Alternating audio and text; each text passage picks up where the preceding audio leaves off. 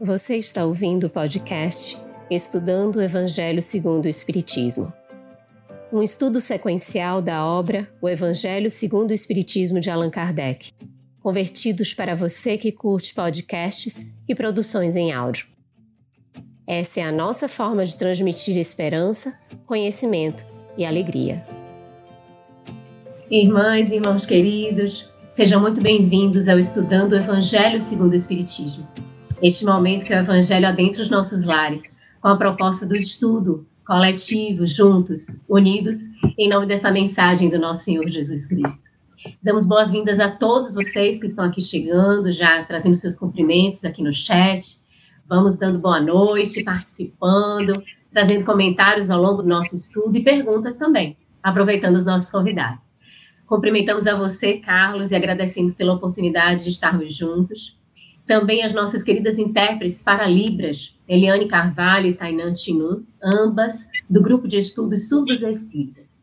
E aos nossos queridos convidados, a Marluce Ferreira, facilitadora do Evangelho Rede Vivo, da Federação Espírita do Estado de Alagoas e do Evangelho Rede Vivo da FEB, vice-presidente da FEJA, Fraternidade Espírita Joana de Ângeles. E o nosso querido Simão Pedro, membro da Sociedade Espírita Casa do Caminho, de patrocínio Minas Gerais. Simão vai estar com a gente até hoje, a partir da próxima semana e até o finalzinho do ano. Ele não vai poder estar com a gente em virtude de compromissos profissionais, mas retornará no início do ano que vem. E nós aguardaremos com muita alegria este retorno. E cumprimentamos e agradecemos aos nossos parceiros de transmissão. Muito bem.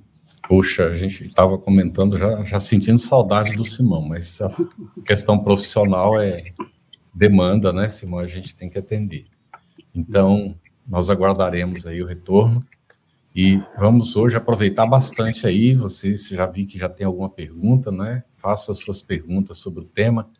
Nós vamos dar continuidade ao estudo do capítulo 9, Bem-aventurados os que são brandos e pacíficos, instruções dos espíritos, tratando da paciência, obediência e resignação, e aí o lado oposto, a cólera, tá bem?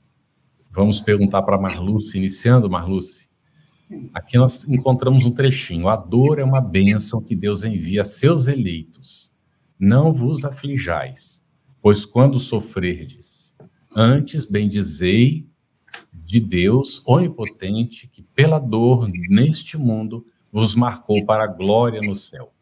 Poderia, por gentileza, comentar essas palavras?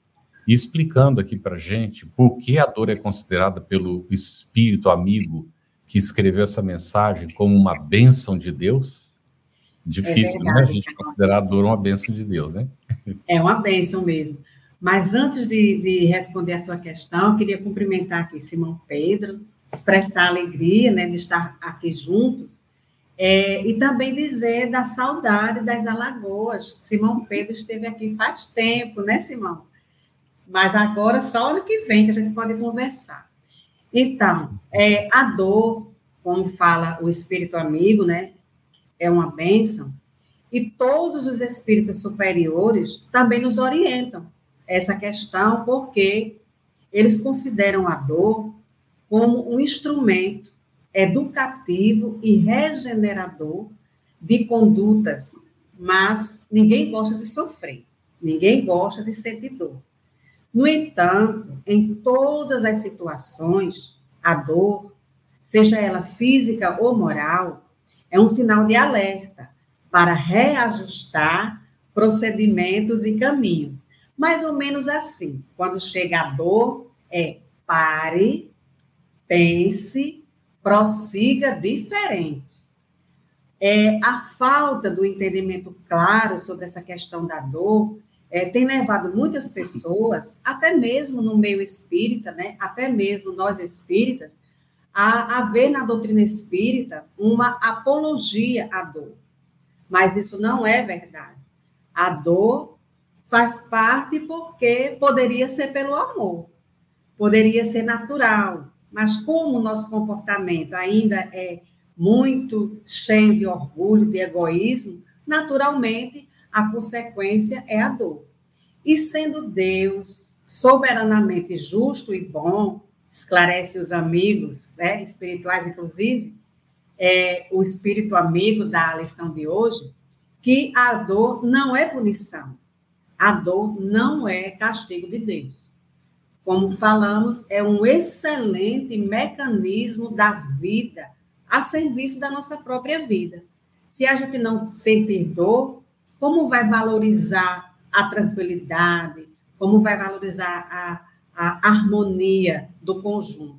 Então, é como se fosse assim uma técnica, né? São técnicas de educação de um pai amoroso convocando o filho rebelde, nós, à edificação interior, à reparação dos próprios erros. Então, meus amigos, quando nós adoecemos, precisamos de remédio. E muitas vezes esse remédio é amargo e se expressa nas dificuldades da vida, em todos os sentidos biológico, biológico, biológicos, relacionais, profissionais. E nessa transição planetária, nessa turbulência moral e geológica, nós estamos vivenciando momentos de muita dor, perdas de entes queridos, perdas materiais, perdas afetivas, rumores de guerras, guerras nas redes sociais, que são verdadeiras tempestades e que só a confiança em Deus, só a confiança naquele que está no leme, né, pode nos acalmar e fortalecer para essa grande travessia no mar da vida, como está lá é, Jesus acalma a tempestade registrada por Mateus, Marcos e Lucas. Então, a dor, ela faz parte ainda da nossa vida. E Deus, diz aí o Espírito Amigo, nos marcou para é, esse, esse momento. Então, não é nem todo mundo. Mas também, meus amigos, não vamos esquecer: Deus não coloca fardos pesados em ombros leves. E, portanto, está sempre na proporção de quem pode carregar. Se a gente está com a dor, é porque ela é proporcional ao que a gente pode carregar, recuperar. E o remédio eficaz prece aliada à fé e à paciência. Muito bem, Marluce. Vamos juntos. Nós estamos no item 7 do capítulo 9, que está intitulado A Paciência. É um texto escrito pelo Espírito Amigo, Espírito Amigo que, sob a revelação de Divaldo Franco, sobre a sua mediunidade, é o Espírito Joana de Ângeles, que informa Divaldo que em 20 de fevereiro de 1822 ela retornou à pátria espiritual após a roupagem como Joana Angélica de Jesus, e logo depois do seu despertar no plano espiritual, ela foi convidada para fazer parte da equipe do Espírito de Verdade, da Pleiade do Espírito de Verdade, nesse projeto da codificação. Então, ela tem duas mensagens em O Evangelho segundo o Espiritismo, uma é essa, a paciência, e a outra está no capítulo 15, dar-se-á aquele que tem. Então, só para a gente ter as informações aí, que esse espírito amigo é o espírito Joana de Ângeles, a, benfe a benfeitora de todos nós, mentora do nosso querido Divaldo. Simão, ainda nesse item 7, o espírito amigo fala sobre paciência, caridade. Por que a paciência também é uma caridade? Boa noite a, a todos que estão aqui conosco, Luziane, Carlos, Marluce, as nossas amigas intérpretes de Libras. Um dia vão retornar, sim, viu, Marlúcio, a, a Alagoas. Né? Terra, terra é. muito bonita, muito agradável e pessoas muito, muito carinhosas. Né? Me recordo bem da última vez que estive aí com vocês. É, com relação a, essa, a esse aspecto, paciência, ser uma caridade, quando se fala caridade, se observa muito o aspecto visível, o aspecto material da caridade, que é óbvio algo importante, sim. Se nós observarmos a ideia paulina, lá do capítulo 13 da sua carta primeira aos Coríntios, ele vai dizer que, ainda que eu distribuísse todos os meus bens e desse o meu corpo para ser queimado e não tivesse caridade, nada disso me adiantaria. Então veja, vejamos bem que ele trabalhe uma ideia de caridade que vai além da ideia material. Diz, ainda que eu distribuísse os meus bens, mas não tivesse caridade. Ora, a, o doar um bem não é um ato caritativo? Sim, se ele estiver envolto por um sentimento, por uma vontade de agir, um sentimento de agir, não um sentimento de pena, um sentimento de compaixão. Então, já, já nos mostra o apóstolo que a caridade ela depende de um movimento interior. E aqui, então, quando se fala da paciência, é um movimento interior. A paciência ela é uma virtude que precisa ser galgada, precisa ser desenvolvida. Não é algo que se tem de uma noite por dia, é uma compreensão das, das circunstâncias. A pessoa que tem a paciência não é uma pessoa amoletada, não é uma pessoa, digamos que, é, sem força, sem vontade de agir, que aceita tudo. A paciência é um trabalho, é algo que advém da empatia, que, adv, que gera a compreensão. Quando eu tenho empatia por alguém, eu compreendo a ação, ou seja, quando eu desenvolvo a empatia em relação a alguém, melhor dizendo, eu também desenvolvo é, a, a capacidade de perceber por que ela faz. E talvez eu também faria. Então, gera a compreensão. E gerando a compreensão, existe, então, o exercício da paciência para com aquelas pessoas que, no nosso modo de entender, estão criando dificuldades para nós. E se eu começo a percebê-la como uma pessoa tal qual eu sou e que também posso ter atitudes semelhantes, eu passo a compreender e desenvolvo a tolerância. E da tolerância se chega à ideia da paciência. Então, é um aspecto caritativo, e Kardec aqui agora ele vai dar o, o exemplo do que seria essa caridade, quando ele diz então que há outro tipo de caridade que não somente a esmola, e ele escreve que é mais meritória. E ele traz um exemplo para a paciência, que é a de perdoarmos, palavras dele, aos que Deus colocou em nosso caminho para serem instrumentos do nosso sofrer e para nos porem à prova a paciência. E aí já foi muito bem trabalhado pela Marlúcia o que é o sofrer. Ou seja, a paciência é perceber que muitas vezes as situações adversas que no nosso entendimento foi causada por alguém é uma situação para que eu possa exercitar valores pessoais que me façam crescer a partir dela. E aí sim, a paciência é necessária. A paciência em interpretar os momentos, porque só com essa paciência que nós conseguimos ler os sinais, ler os acontecimentos, conforme nós vemos lá no, no capítulo 3 do Eclesiastes. Pra, que aqui diz: Deus vos coloca. Então ele diz lá no Eclesiastes: todas as coisas têm o seu tempo e há tempo para todos os propósitos de Deus debaixo dos céus. Mostrando-nos então que tudo tem um porquê e um momento. Se eu preciso resolver uma situação adversa, mas não é o momento, eu, por mais que eu tente, eu não consigo. Se, eu, se é o momento, mas eu não tenho atitude, eu não consigo.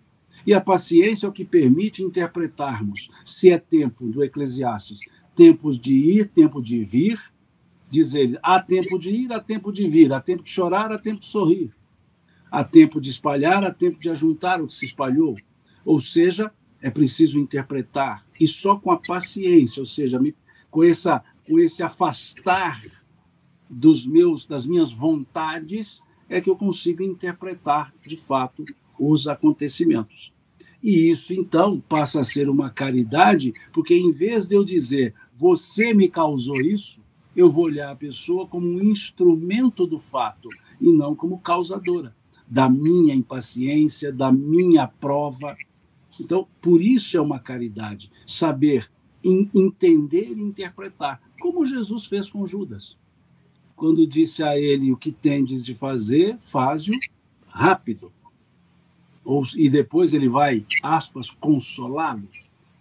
É entender os propósitos, é entender que o erro precisa ser sanado, mas a pessoa precisa ser educada, precisa ser compreendida e cuidada. Então, esse é o aspecto que a paciência permite exercer esse tipo de caridade, que Kardec diz é meritória e nós podemos dizer, e não é fácil. Muito bom. É, Marluz, nós vamos colocar uma pergunta da Jane Lima, que está relacionada com o item 7. Ela faz uma citaçãozinha de um trecho, sede, pois, pacientes, sede cristãos. E quais são quais as consequências do mundo espiritual da impaciência nas lutas diárias para os espíritas? para os espíritas, para todo mundo, né? Os espíritas em particular, porque muito se pedirá quem muito recebeu. Então, a, as consequências são as consequências da, da nossa incúria, da nossa imprevidência, da nossa inconsequência. É o sofrer é, afastar-se né, da lei de Deus, você vai estar sofrendo. Então, não importa se é espírita ou qualquer credo religioso. Repito, ao espírita será cobrado mais porque a gente tem mais informações, a gente tem mais orientações e deve praticar. Afinal de contas, Jesus trouxe a mensagem da benevolência, do perdão das ofensas, da indulgência, que são antídotos para a impaciência. E Simão colocou aí muito bem é, é, para nós sobre a questão da paciência. Então, o que a gente vai sofrer no mundo espiritual, ou até já a partir daqui, é o próprio sofrimento que causa para nós mesmos e para os outros. As dificuldades físicas, porque a impaciência, a intolerância traz também problemas físicos, né? Taquicardia, sudorese, uma série de coisas. Então, se estamos aqui conhecendo a mensagem do Cristo, já há mais de dois mil anos que ela está no ar, né?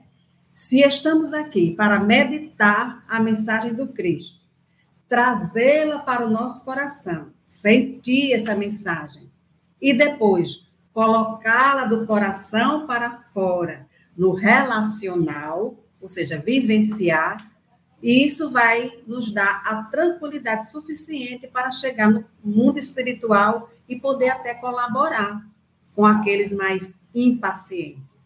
Então, as consequências são de todos os nossos vícios. As questões que a gente vai eh, carregar daqui para o outro lado são por nossa conta e risco. Excelente, Marlúcia. Esse destaque que você traz, é, o Espírito Amigo, ele finaliza a mensagem com esse trechinho que a gente destacou, que são os comentários que você fez, né? Seja, pois, pacientes, seja cristãos. Essa palavra resume tudo. É o que resume toda a ação, todo o movimento, todo o propósito. Muito bom, Marluz. É, Angela Jucá, Simão, às 21h32, traz a seguinte pergunta. A paciência é uma virtude só dos espíritos evoluídos? Como podemos conquistá-la? A paciência é uma virtude. Como todas as virtudes, ela se desenvolve. E se desenvolve à medida que a pessoa vai galgando esses degraus da virtude. Então, ela não é. é todo espírito evoluído tem a paciência como virtude, mas nem toda pessoa que é paciente, que tem paciência, é um espírito evoluído porque o espírito evoluído tem uma soma de virtudes, dentre elas a, a paciência. Agora, eu posso ter a paciência como virtude e ter outros defeitos, que não seja a impaciência. Então, não é uma característica de espíritos evoluídos, é uma característica daqueles que se propõem a desenvolver essa virtude, a trabalhar com si mesmos para domar esses maus pendores, como dizem os Espíritos lá no capítulo 17 do Evangelho segundo o Espiritismo. Essa, esse esforço em domar as más inclinações. Então, eu posso desenvolver a paciência e ter outro tipo de defeito, né, ou vício. Agora, os espíritos evoluídos tem no conjunto de virtudes a paciência.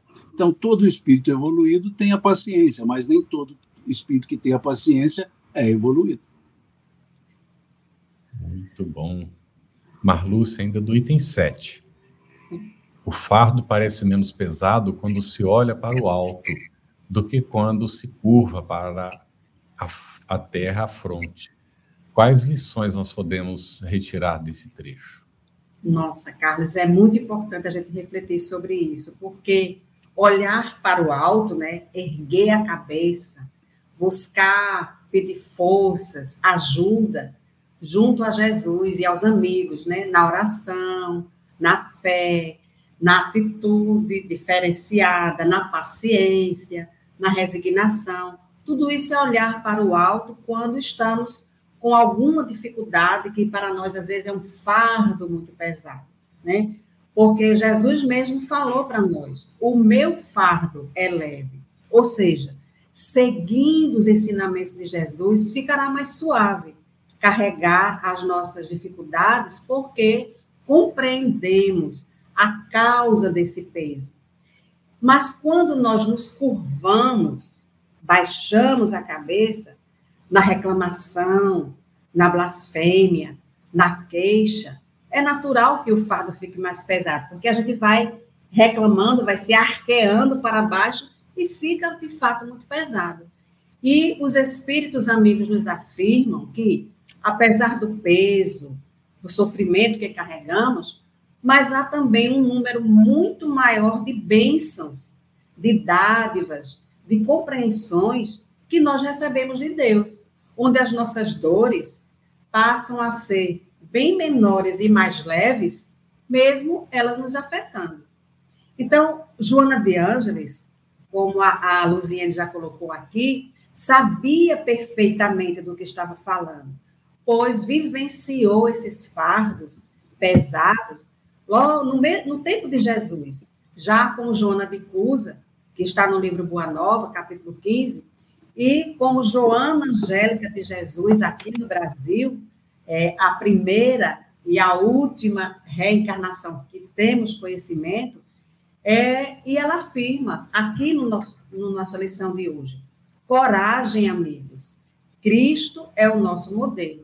Então, o fardo, todos vamos ter, porque não, não estamos no mundo, aqui não é uma estação de férias, a Terra, é um planeta de dor, de sofrimento, já a caminho de um alvorecer, de um, de um raiar de um sol, de uma aurora de harmonia. Mas ainda estamos na, na noite dessa madrugada, na, nas dores, no sofrimento.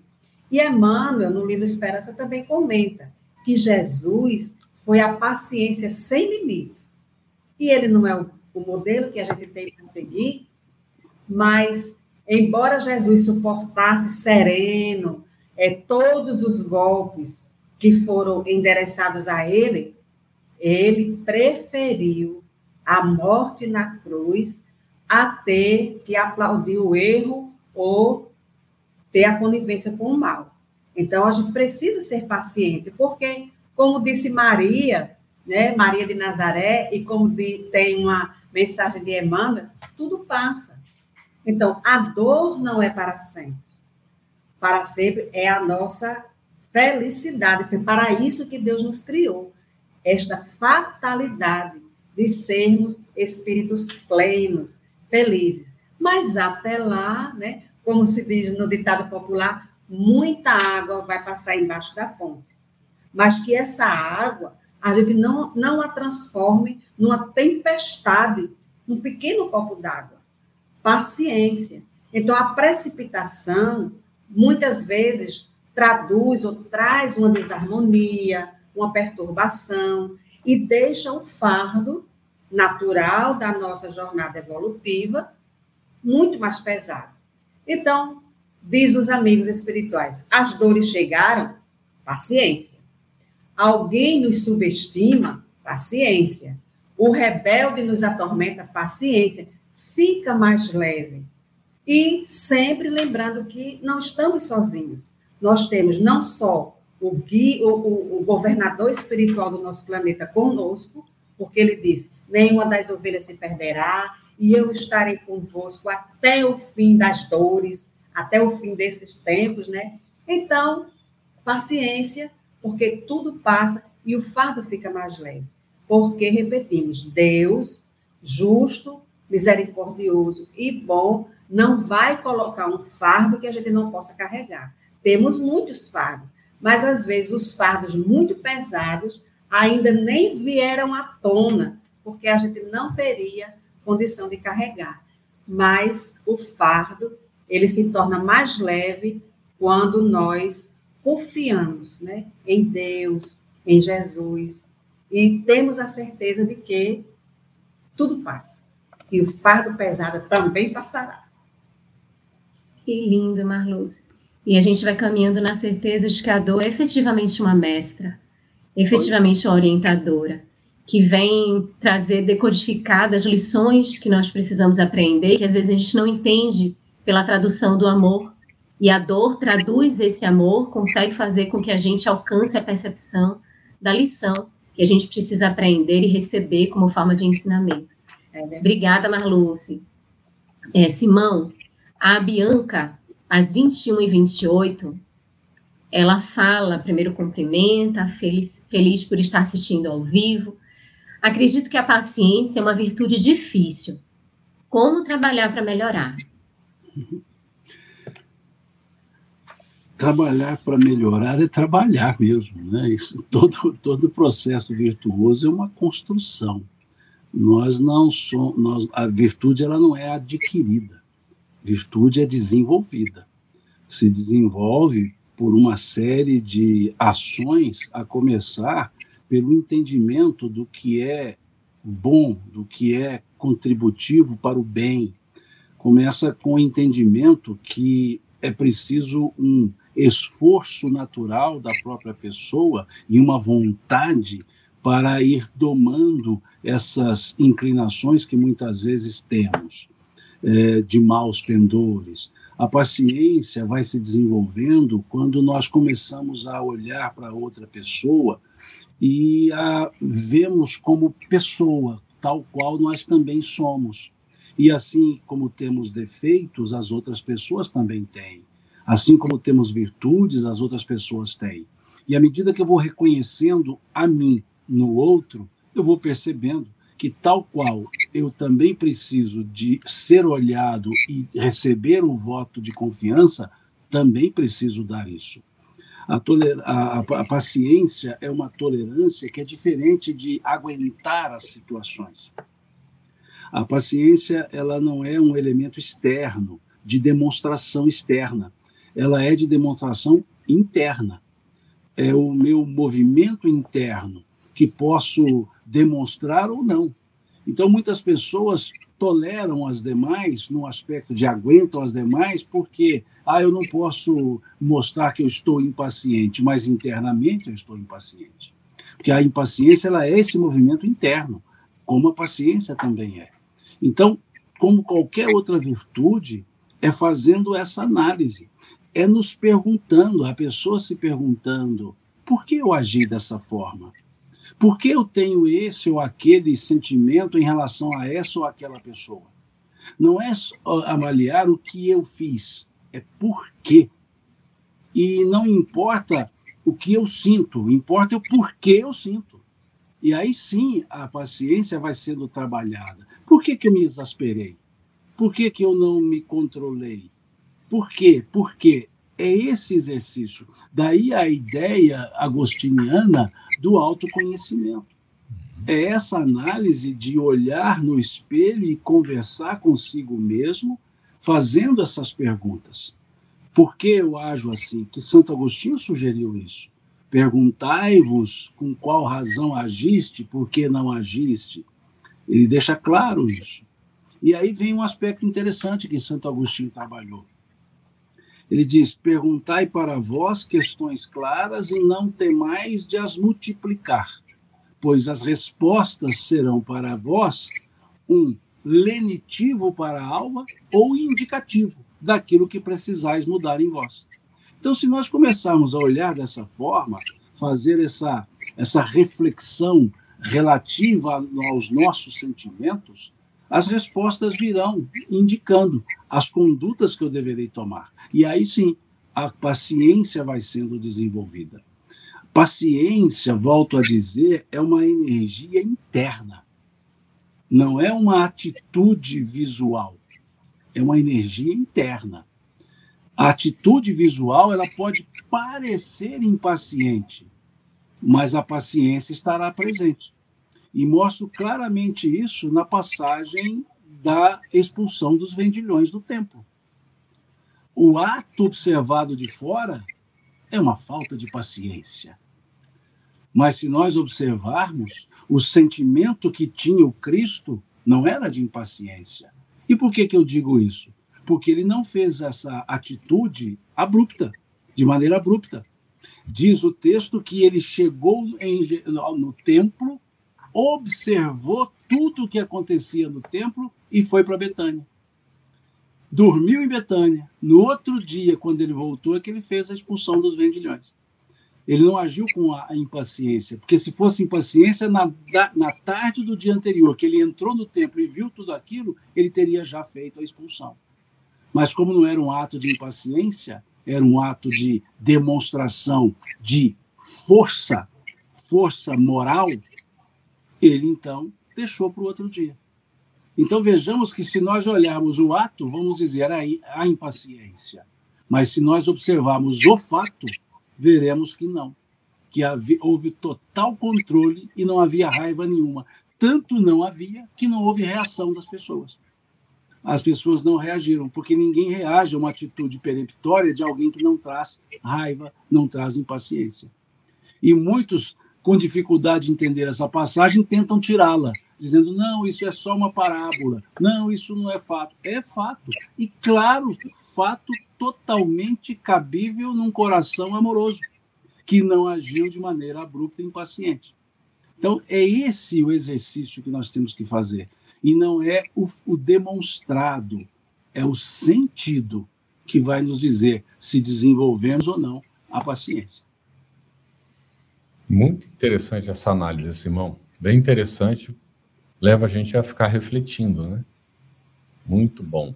Agora, nós temos uma aqui, é, Marluce, Sim. que é da Ângela Jucá. Qual a função? Você já até comentou alguma coisa sobre isso aqui, né? Foi falar do sofrimento, o Simão também comentou algo. Qual a função do sofrimento em nossas vidas e qual a melhor forma de suportá-lo? É ah, o sofrimento, né, como a gente falou, é um sinal vermelho. Pare, pense e faça diferente. Nós não estamos sofrendo graciosamente porque Deus está nos punindo. Isso, isso não é verdade. Deus é, é um Pai amoroso, justo e bom. Então, o sofrimento são consequências na doutrina espírita, fala que o sofrimento pode ser de duas vertentes: ou expiação, né, resultado das nossas ações, ou prova, ou seja, estamos pedindo determinadas situações difíceis para nos testar se já adquirimos aquelas virtudes que Simão colocou muito bem para a gente, se já conquistamos algumas virtudes diante das provas da vida. Então, como suportar o sofrimento? Fazendo o que Simão colocou aí, que Santo Agostinho é, nos orienta na questão 919. Uma avaliação de como eu fiz, o que eu fiz, como eu disse, a maneira que eu estou agindo diante da vida, a maneira que eu estou agindo diante das pessoas. Porque o que vai, volta. O que eu falo redunda para mim. Então a gente tem que ter essa consciência de que eu estou vivendo uma vida de relação nos dois planos da vida e tudo pode respingar em mim. Se eu faço mal, é normal que esse mal retorne para mim de alguma forma. Então, qual é o mais inteligente? Fazer o bem. Sempre fazer o bem. O bem cabe em todo canto. Então, Deus nos ama, Jesus nos ama, Ele não quer que nós soframos. Nós não reencarnamos para sofrer nós reencarnamos, está lá no Evangelho segundo o Espiritismo. Os espíritos retornam do espaço para progredir. todos, absolutamente todos. Agora, ao retornar, fazemos as nossas escolhas e somos responsáveis pelas nossas escolhas. É mais ou menos nesse sentido. Não há punição, há reorganização reorganização de rota, né? de rumo. É isto. O sofrimento é uma, uma reorganização de rumos, uma reavaliação. Mais ou menos Excelente. isso. Excelente, Marluz. Antes da gente passar para o item 8, ainda no item 7, só para a gente destacar, o Espírito Amigo faz aqui um roteiro de como a gente lidar com a dor. É interessante que ela vai falar de paciência, ela fala de dor, isso. O quanto ela toca a todos nós, porque a dor faz com que a gente se iguale, por experimentarmos as dores, os embates da vida. Mas é muito interessante no segundo parágrafo, que aqui já foi comentado, é só um reforço, quando ela diz que seja pacientes. E o conselho para que a gente seja paciente é voltar-se à percepção da caridade. E ela destaca que não a caridade, aquela que consiste apenas em dar esmolas aos pobres, porque essa seria mais fácil então, ela faz um convite à sensibilidade, à empatia, ao nosso olhar ao outro, mesmo quando nós estivermos passando por dores, ou principalmente quando nós estivermos passando por dores, porque é uma forma de nós identificarmos esta irmandade, esta fraternidade e essa humanidade, é um compartilhamento desse entendimento de humanidade. Então, é muito interessante a gente perceber que aqui essa mensagem da paciência, para que lidemos com a dor, é um convite para a nossa ação no bem, dilatando esse conceito de caridade, como bem trouxe o Simão, como bem trouxe a Marluce, para que a gente vá ao encontro do outro também, mesmo ainda com as nossas dificuldades, mesmo sentindo esta dor, mas irmos ao encontro dessa caridade que nos convida a um ampliar de percepção. A caridade no sentido de, como entendia Jesus, da benevolência, da indulgência, do perdão, da empatia, da sensibilidade, desta forma de alcançar o outro e tentar trazer para o outro um lenitivo em relação às suas dores. Então, ela convida para que sejamos pacientes exercitando a caridade. Isso é muito importante. Luciana, me permite. E aí, diga, diga, Marluce, por favor. É, se a gente pode, nós poderíamos parafrasear a, a, a, o conceito de caridade, conforme Jesus disse na questão 886, benevolência, indulgência, a gente poderia parafrasear dizendo assim: paciência para com todos, paciência para as falhas dos outros, paciência para as ofensas dos outros. Bem que caberia. Excelente, perfeito, Marluz. E a gente agora vai para o item 8, que é um outro item muito lindo, intitulado Obediência e Resignação, é do Espírito Lázaro. E a pergunta que a gente faz para o Simão é: quem entender por obediência e resignação conforme Lázaro nos ensina. Essa, essa lição, essa parte, é interessantíssima, porque o Espírito ele trabalha dois elementos, dois sentimentos, duas ações que são complementares e mutuamente necessárias, uma e outra, a elas mesmas.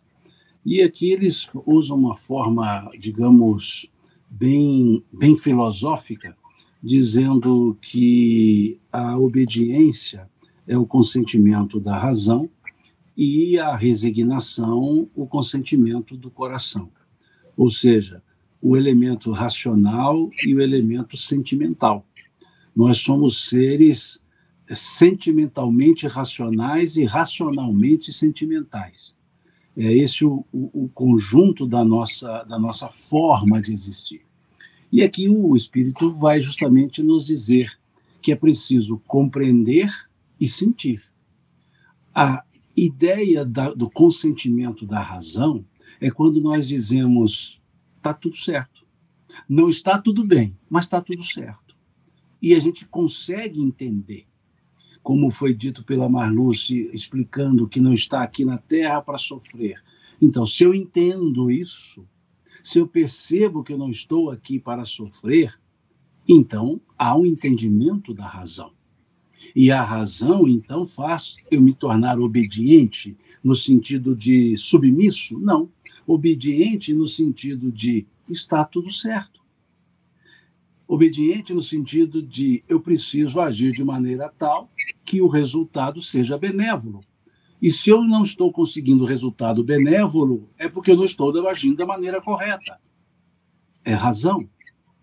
É perceber que eu preciso mudar a atitude se eu quero mudar os resultados.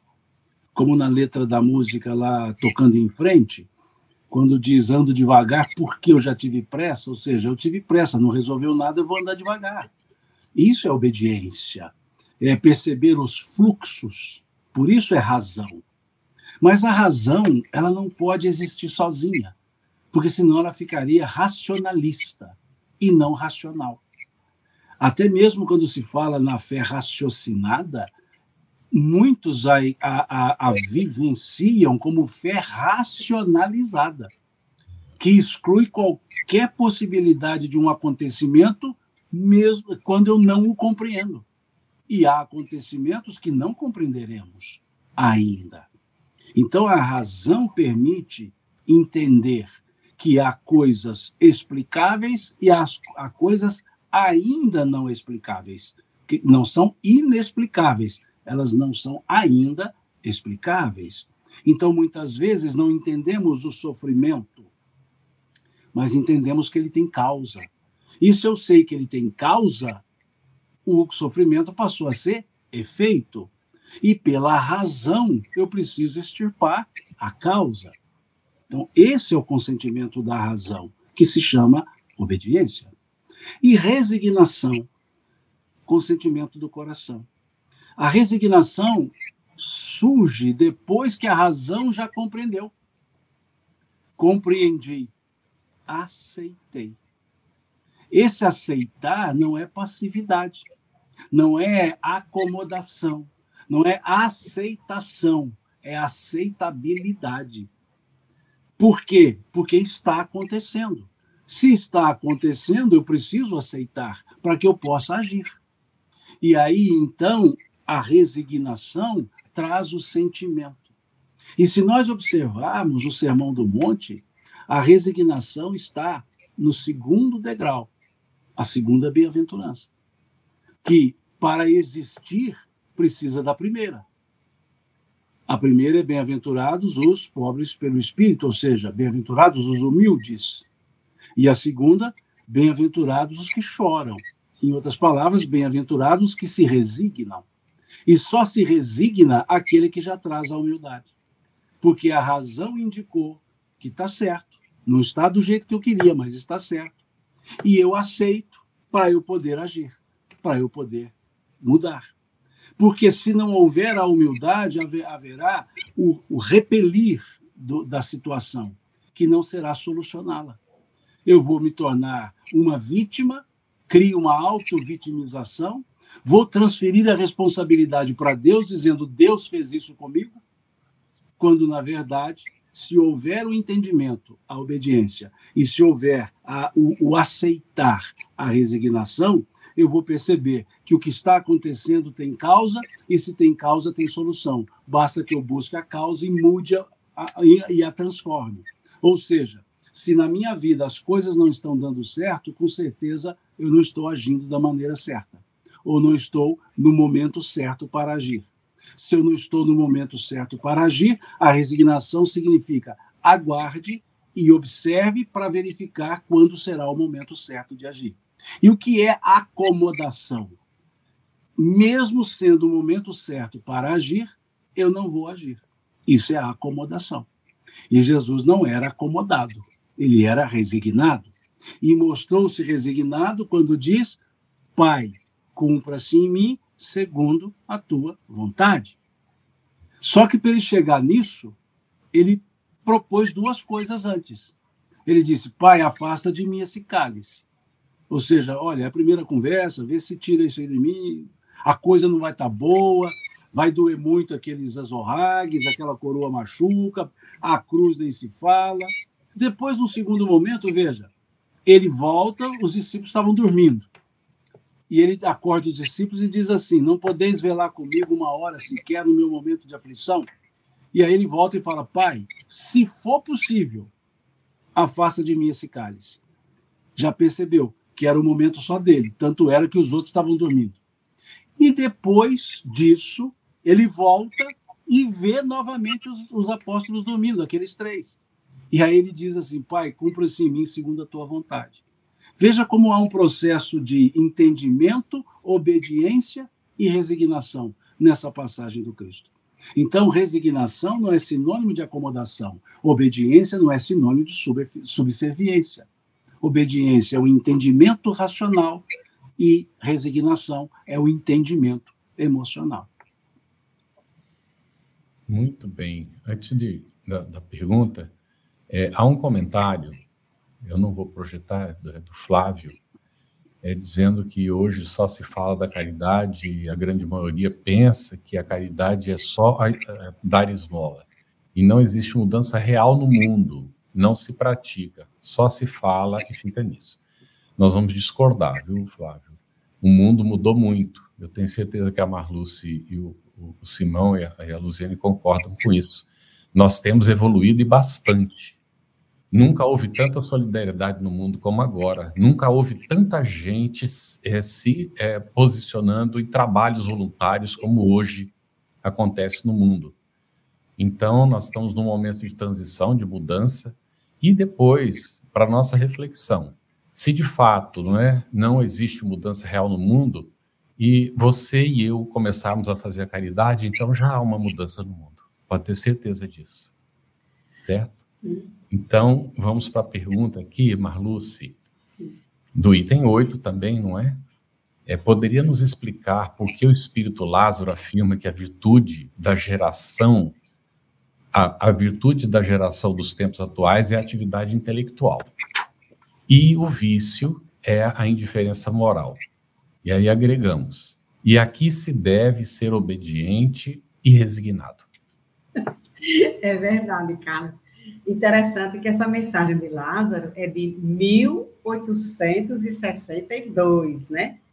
É 160 anos e está atualizadíssimo. Ele falou certo, tempos atuais. Até porque a gente sabe que os espíritos superiores, é, a mensagem deles são mensagens atemporais. Então, está atualizado. Realmente, a virtude ou qualidade da geração atual, atual, hoje, né, é sem dúvida o avanço intelectual. Aí não, não, não resta dúvida.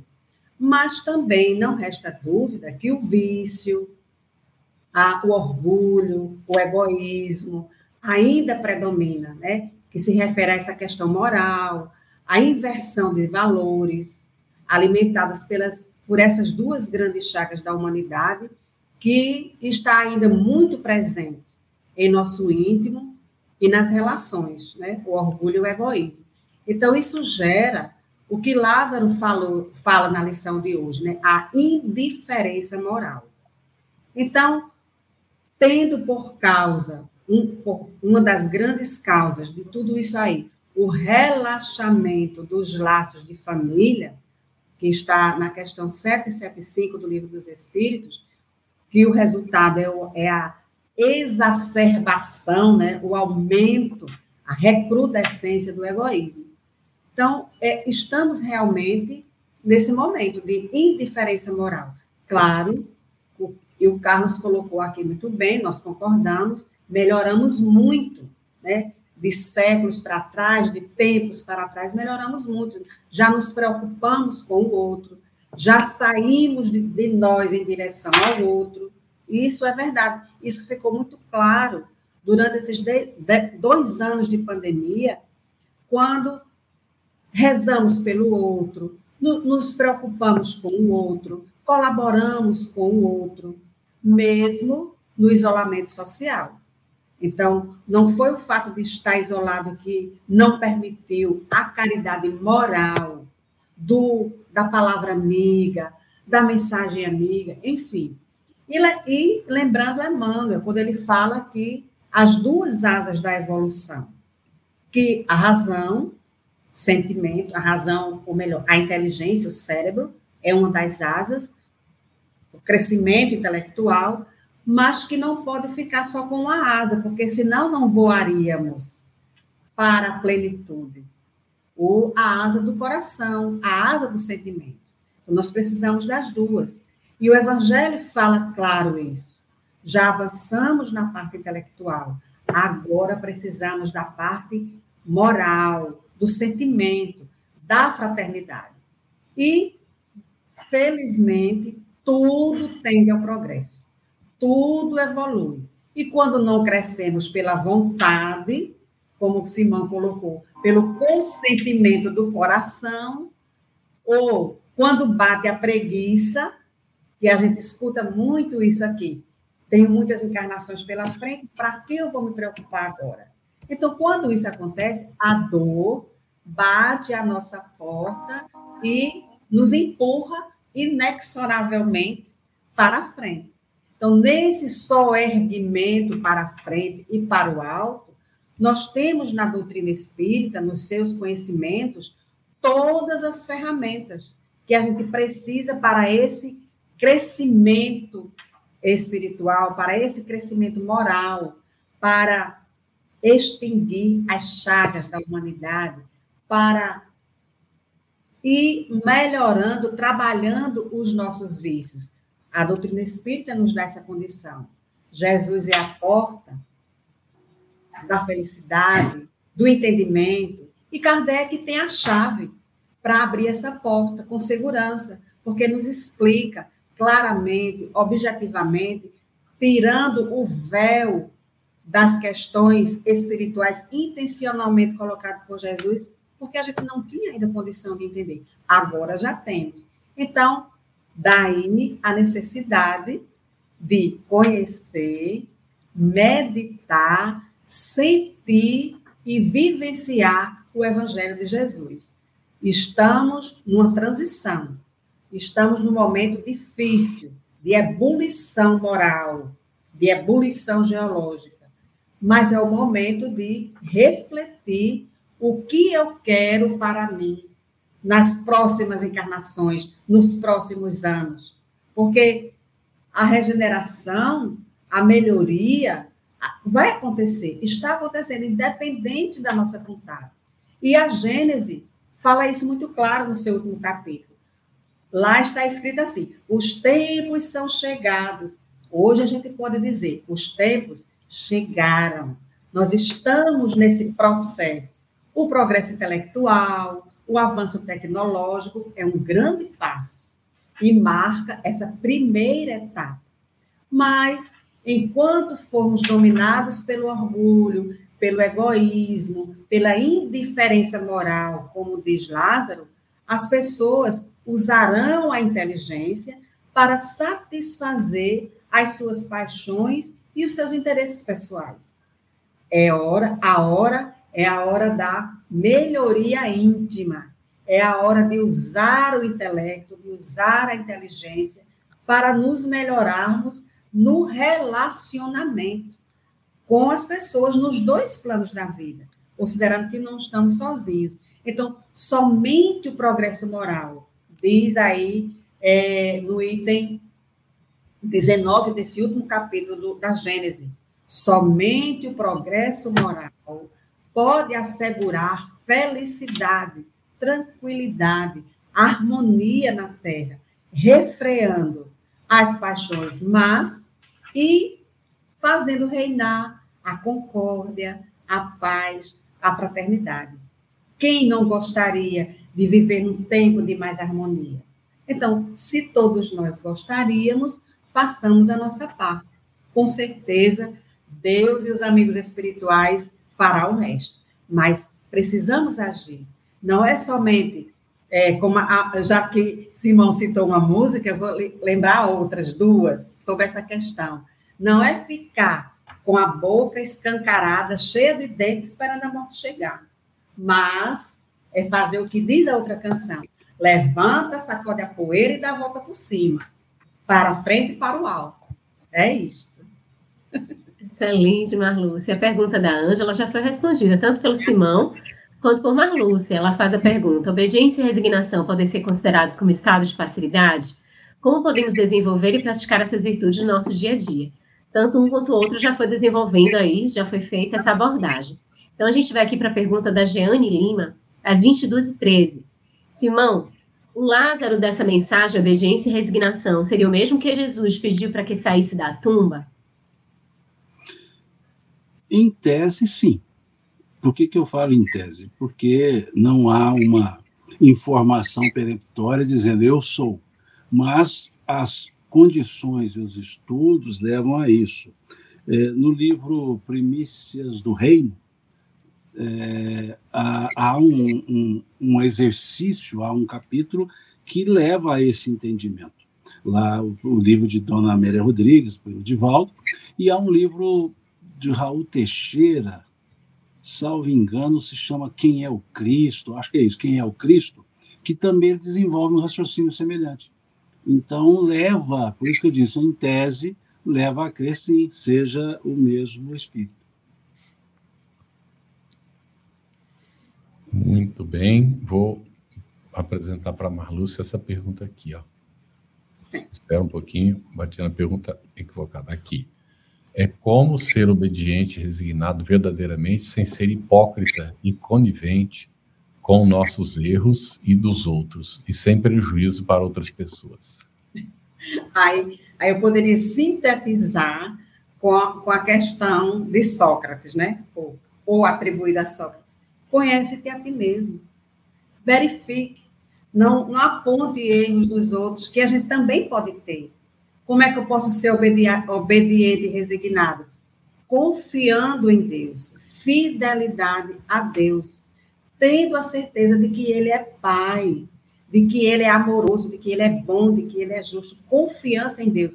É, Joana tem um livro, a Luziane gosta muito de Joana de Ângeles, Dona Joana de Ângeles, e ela diz assim: o livro é Entrega-te a Deus, mas entrega-te a Deus fazendo a sua parte. Como diz no nosso Evangelho, faz e eu te ajudarei, busca e acharás. Então, para ser resignado e obediente, vamos nos conhecer e confiar em Deus, sabendo que o que estamos fazendo faz parte da nossa responsabilidade. O que fizermos e o que vamos fazer faz parte da nossa responsabilidade. Então, caminhemos, vamos nos conhecer, ver as nossas falhas, porque sabemos, é, como disse Kardec, não é perfeição, porque a perfeição não é daqui ainda, mas é fazer o esforço para melhorar-se a cada dia, a cada hora. As oportunidades vão aparecer para que possamos dar o nosso testemunho de que estamos caminhando para frente, sem apontar falhas nos outros, porque temos as nossas. Não somos espíritos perfeitos ainda. Não é isso mesmo? Excelente. Ainda nesse caminho da obediência da resignação, e de uma palavrinha que a Marluz tocou aí, a fidelidade, a gente traz essa pergunta aqui da Gilmara para o Simão. Quando passamos por provas, é teste de fidelidade às leis divinas? Vejam, é, provas, elas não são sinônimo de teste. Vamos entender isso. Deus é onisciente. Se ele é onisciente, ele sabe de tudo o que vai acontecer. Se ele sabe de tudo o que vai acontecer, por que, que ele vai testar as pessoas já sabendo o resultado? Então, não cabe numa lógica da onisciência divina testes. Ah, Deus está me testando, mas ele já sabe se eu vou, se eh, eu vou sucumbir ou não. E se ele sabe que eu vou me sucumbir, para que, que ele vai me testar se ele já sabe que eu não conseguirei? Então, não é um teste de Deus. Provas são situações pelas quais passamos para o nosso aprendizado a partir de uma opção, de uma escolha que fazemos em relação àquela situação. Provas são os elementos naturais de uma existência que me dá o direito de exercer o livre-arbítrio. Provas são situações nas quais eu posso ter a autodeterminação. E as provas são circunstâncias pelas quais eu assumirei, ou por meio das quais eu trabalharei situações anteriores não bem vivenciadas. E também são os elementos que me dão a liberdade de agir e a obrigatoriedade de responsabilizar-me por elas. Então, é preciso que nós não trabalhemos com uma definição digamos, etimológica para a palavra prova, como teste. Não é como uma prova para saber se eu já sei. Deus não precisa saber se nós já sabemos. Ele já sabe se sabemos ou não. E, e, e fica a situação até mais difícil. Deus me põe, a, me põe num teste que sabe que eu não vou passar, eu não passando, gerarei problemas para mim e ele não impede. Olha que Deus complicado é esse. Me põe em teste sabendo que eu não vou passar e ainda me, ainda me pune, entre aspas, pelo que eu não fiz ou pelo que eu fiz. Isso não seria Deus. Então, as provas são os elementos naturais da vida, são as circunstâncias naturais da vida. Até o elemento expiatório é um aspecto por si provacional, porque o elemento expiatório é um chamamento de atenção muito mais contundente, que me leva a agir, ou não. Então, é também uma prova. Então, sempre estamos no elemento provacional. Por isso que o mundo é de provas e expiações. Não é mundo de testes e sofrimentos. Uhum. Provas e expiações. O que é expiar? Veja a palavra expiar. O verbo expiar significa redimir-se. Quando se faz o, o, o, o, os judeus fazem o, o ato da expiação, é para poder redimir-se de um ato danoso. Lembra da expiação a qual Paulo teve que se sujeitar? Expiar significa redimir, não significa sofrer. E as pessoas colocam a ideia de expiação como se fosse um sofrimento. Ah, não, expiação é, é uma dor que faz sofrer, prova é só uma, um teste. Não, não. Provas e expiações são os elementos para eu exercer a minha liberdade e a expiação responsabilizar-me pela liberdade que eu exerci de maneira danosa. É pura e simplesmente isso. Então, por isso é que não é interessante trabalhar com uma ideia de Deus está nos testando, porque ele não seria Deus se ele estivesse me testando e aguardando o resultado. E a onisciência dele para onde iria? Muito bom. Agora, Marluce, bem rapidinho, por causa do tempo, é, na linha do, do que é, o Simão explicou agora, não é? Quando se é testado no constrangimento, esse é o Daniel Rosa, tá? Quando se é testado no constrangimento gratuito, com o impulso de reagir alterado, filtrar e discernir do eu orgulhoso, não encolerizado, é sinal de domínio sobre si, transformando a incúria do outro?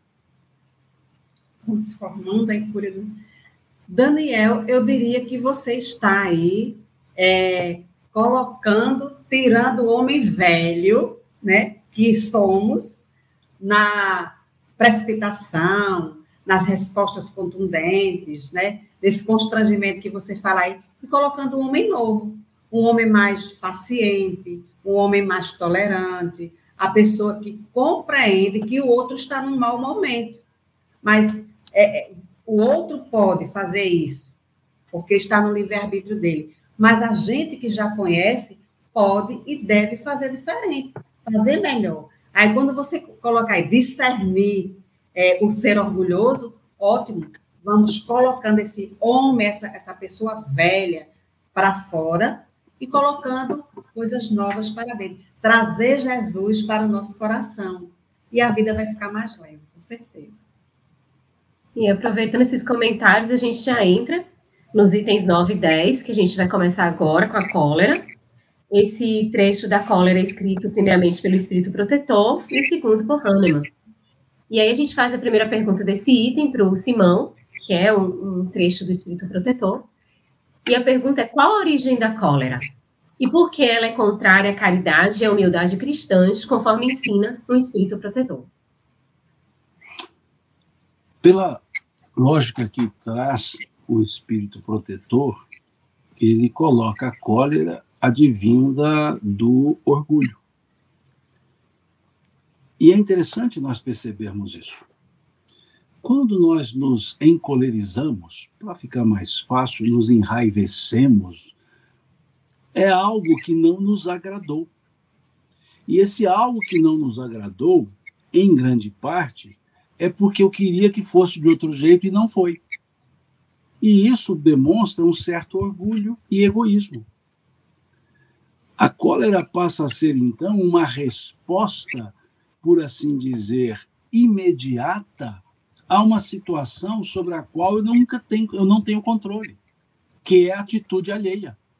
Ninguém tem o controle sobre a atitude alheia.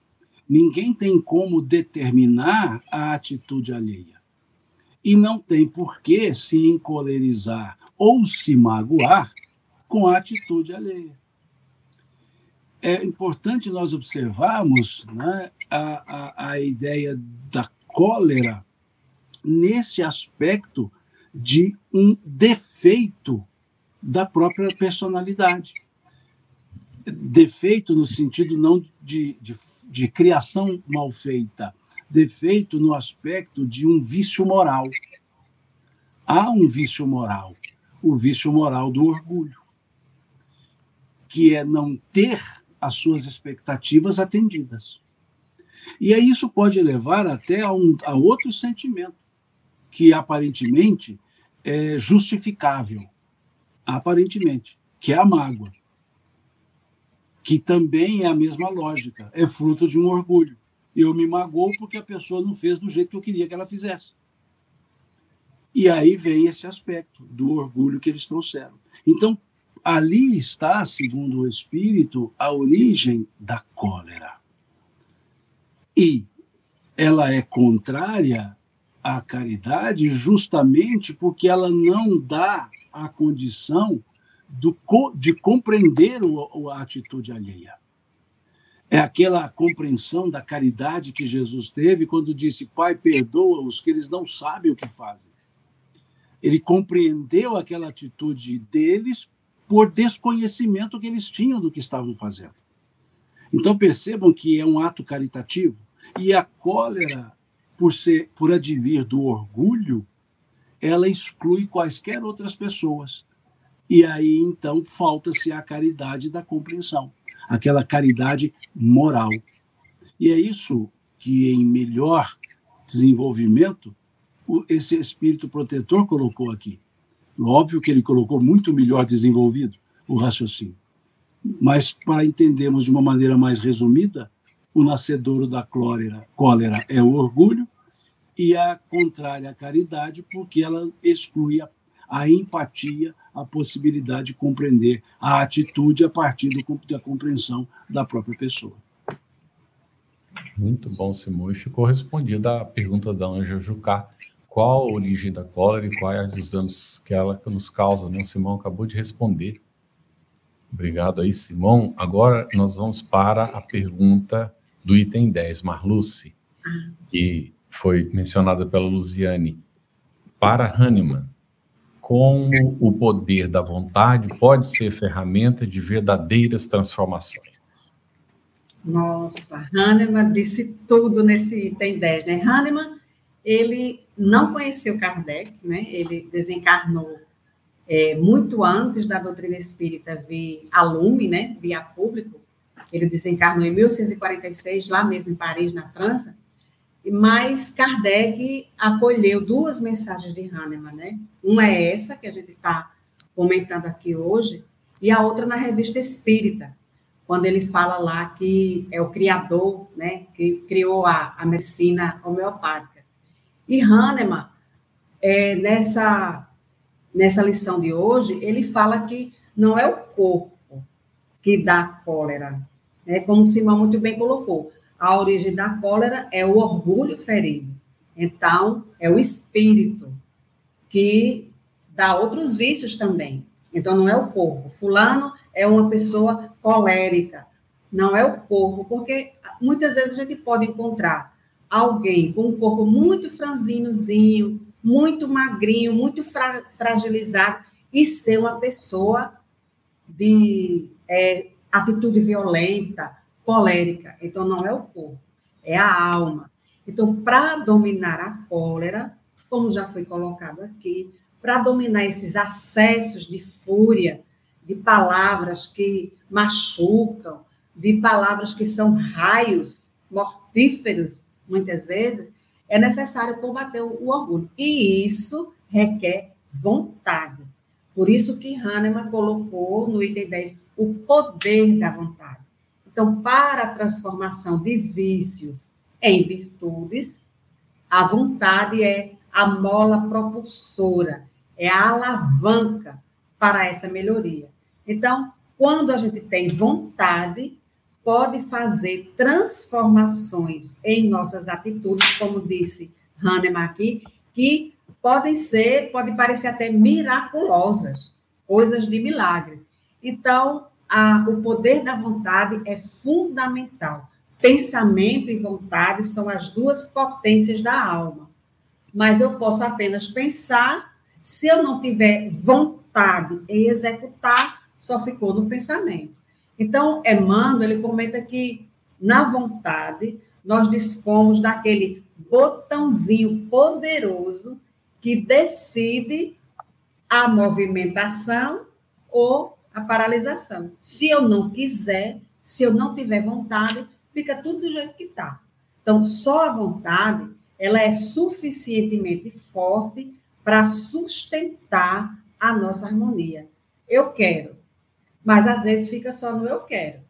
Jesus, quando falou para a gente assim, conhecereis a verdade e a verdade vos libertará, se a gente colocar um ponto, conhecereis a verdade, ponto, final, só conhece. Então é a mesma coisa. Querer é poder, é, mas eu preciso ter a vontade de realizar, porque às vezes o querer fica só na minha mente. E Leon Denis, né, no, no livro Problema do Ser do Discriminador, ele fala que o poder da vontade é ilimitado.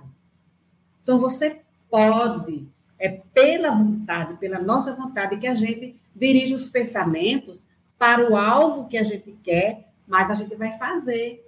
Porque pedir eu quero pedir, eu quero ajuda, mas eu fico, eu fico sentada esperando.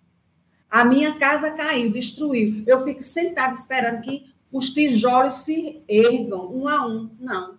Eu quero melhorar, mas eu preciso agir. Então, a vontade é a maior de todas as potências. Cada alma, cada espírito é um foco de vibrações de energias, de pensamentos que a vontade coloca em movimento. Então, que tenhamos esse ânimo, essa vontade. E na revista Espírita, de dezembro de 1968, Kardec assevera que o pensamento é atributo do espírito, né? do ser espiritual. É o que distingue as coisas da matéria. Sem o pensamento, não tem espírito. Mas a vontade não é um atributo especial do espírito que ele coloca.